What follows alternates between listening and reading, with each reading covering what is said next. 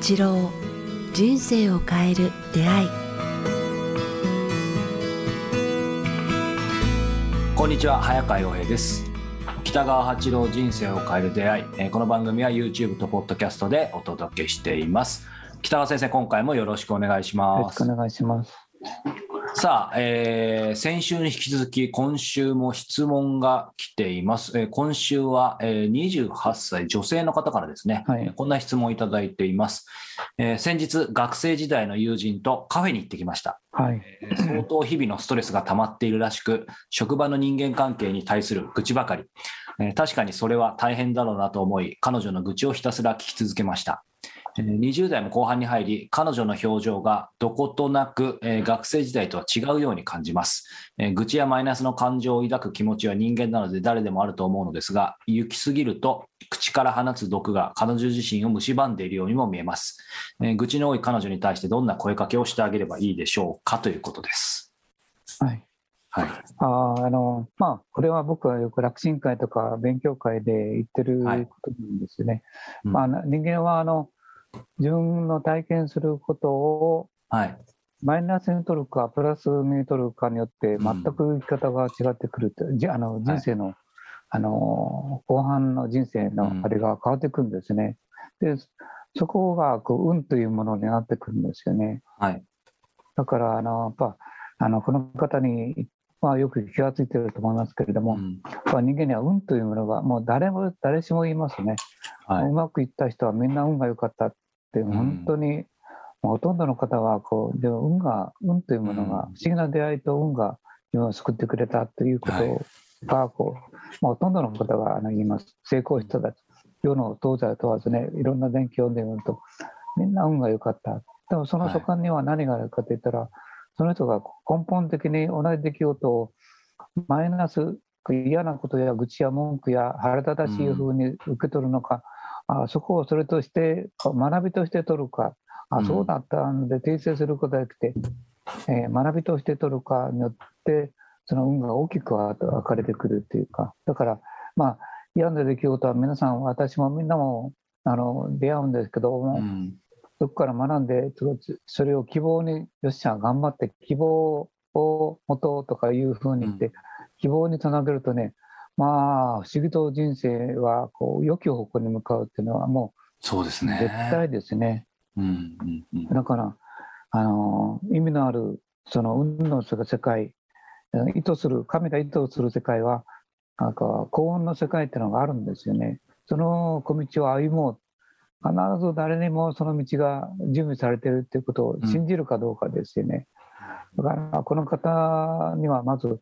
あのそのことを教えてあげることが一番思う方向にこう人生は進んでいくっていうか、あの車で言えばニュートラルなんですね。なるほど。バックに入れるか前に入れるかはあどっちでもいいんですよね。確かにだ。から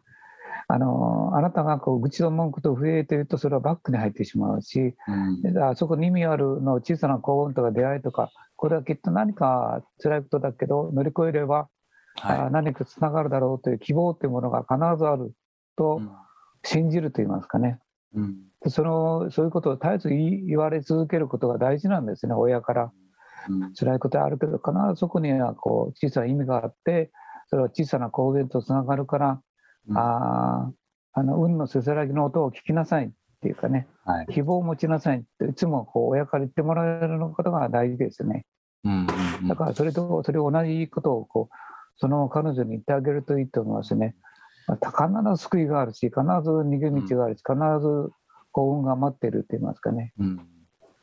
それをもう一つだけ言えればはい。その人のね、いつも言ってるように、こう光を送ってあげるって言いますかね、背中に、右回りのね、うん。あのー色ではピンクのはい。幸運の色の光を送ってあげると、結構祈りっていうのは通じるんですよね。だから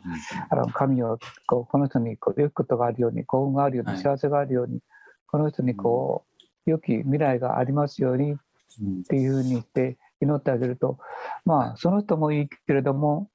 自分自身もそれがとてもいいんですよね。ああ、いいですね。うん。なんかずっと先生がね、その光を送るっていうのは、もうかねてからおおっしゃってまして、僕もそれこそ瞑想とかはいろんな何色の瞑想っていうのは、いろいろ先生も習って実践してますけど、祈りの方もね、やっぱありますよね、そのいろんな光祈りだからの祈り。祈りの会を作ろう、まあ、宗教的ではなくてね、科学的な、いや、思います。と祈りの会を作りたいっていうのは画策してるんですけどね、うん。人を救いたい、人を、眠い中の人を救いたい、病を救いたい、こういう人を救いたいっていう祈りの会をうんを作りたいな、これは宗教的にやると変なになってしまうから、うん無料でただ祈ることを覚える会を作りたいなと思ってるくらいです。いやー素晴らしいと。実際科学的にもそういうの結構ありますもんね、証明されてるあ。遠く離れたところに祈ってそうでみたいな。すね。これは結構科学的だと思うんですね。うんでこの方が言っているように、口から放つ毒が彼女自身をむさんむ蝕んでるって言いますけども、その通りなんですね。うんあのいつも投げたものを相手と自分の2つにこう飛ぶってですね言いますかね。。うんだから、一つは必ず自分に飛んでくるんですよ。うん投げた言葉は2つになって分かれて飛ぶんですね。うんいやーでも本当に一つは相手に向かい一つは自分に向かう。必ずそうですからね。うん。だからこの方にもう一つ言いたいのは、そういう人とそういう出会うときはこう、あれをしません。って、バリケード、ババリア。バリアってよくおっしゃってましたよね。ああのこうやってバーッとこう体の周りに光があって、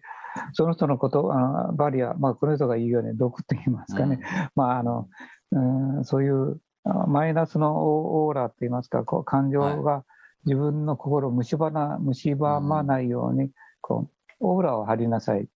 バリアを張りなさいって僕教えたいですね。パッとこう胸の中心とあの頭の頂点にこうバリアを張りなさい。うんまあ、どんなにするかって言ったら、もう、左手でこう3回頭をこう、くるくるっとこう、あああの光の網をか、網傘をかぶったような感じにして、跳ねつけなさい。そうすると、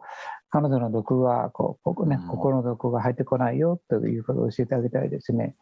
そうですね、まさに。でも、それこそ、今お話を伺っててシンプルに思ったんですけど、やっぱりまさに、まあもちろんそのね、ご質問者の方がそのご友人にそういうふうなお話しするのももちろんだと思いますし、それこそね、せっかくこのポッドキャストあるから、この番組をまあお勧めして、その辺も聞いていただくと、ややっぱり変わってきますよね。その先生のお話がやっぱりすごい説得力違うと思いますよ。いやいや、あのね、もう本当私、もう何百名メートル救ってきましたね。あの、そのことを教えて。いや、僕もその一人です。本当手に。紙がいっぱいもう本当段ボール箱何杯になるぐらいあの手紙が来てますよね。人生観変わりました、うん。人生変わりました。良き方向に行きました。会社が順調です対人関係が改善されましたとか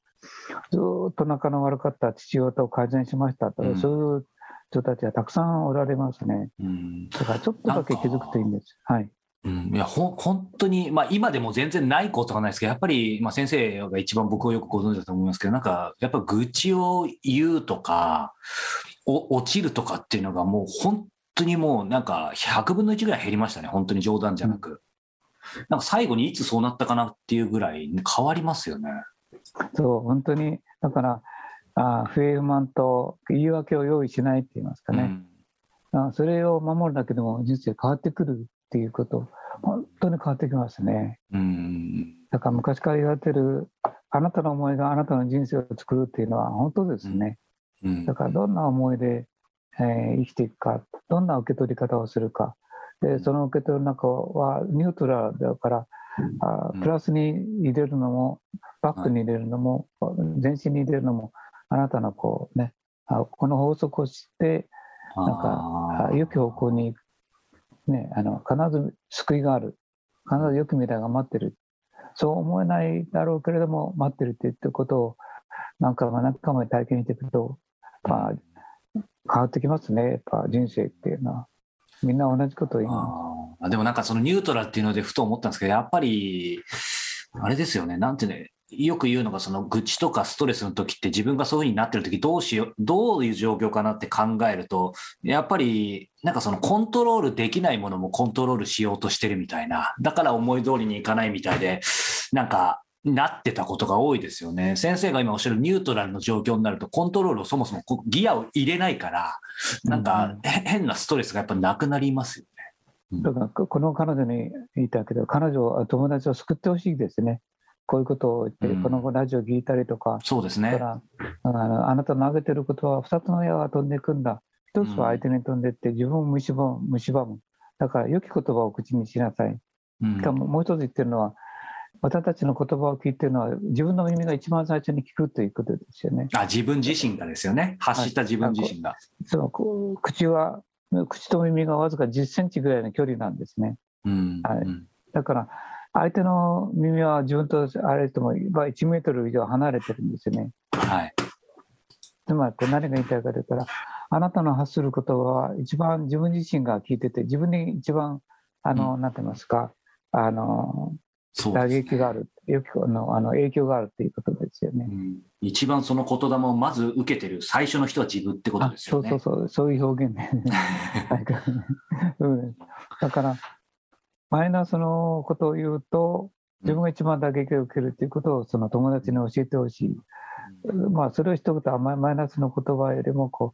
う、元気になることや希望になることは、良くなるよねとかいう言葉を吐くように練習していってごらんって教えてあげたいですね。そうですね。うんまあね、あの少しずつかもしれませんけど、必ず変わっていくので、なんかそこは僕が言うのもあれですけど、僕も経験してることなので、ぜひね、一緒にあのみんなでね、変わっていければというふうに。そうですよね。はい。でもこういうことに気づく、こういう人の友こういう友達を持つということも、いいねことですね素晴らしいですよね、本当に。このことに気づいて、この人は偉いですね。口の多い彼女に対してどんな声をああげればいいでしょうかって、20代でこれが分かるってすごいですよね。ね、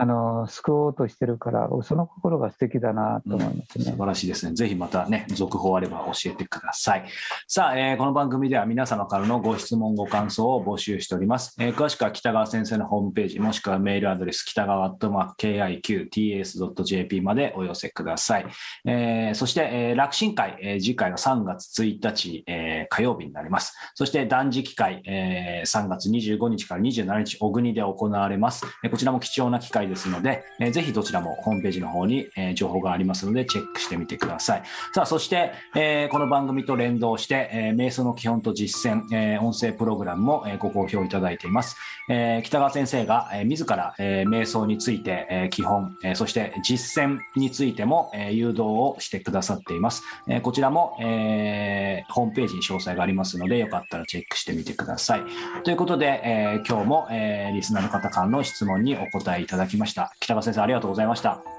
ありがとうございました。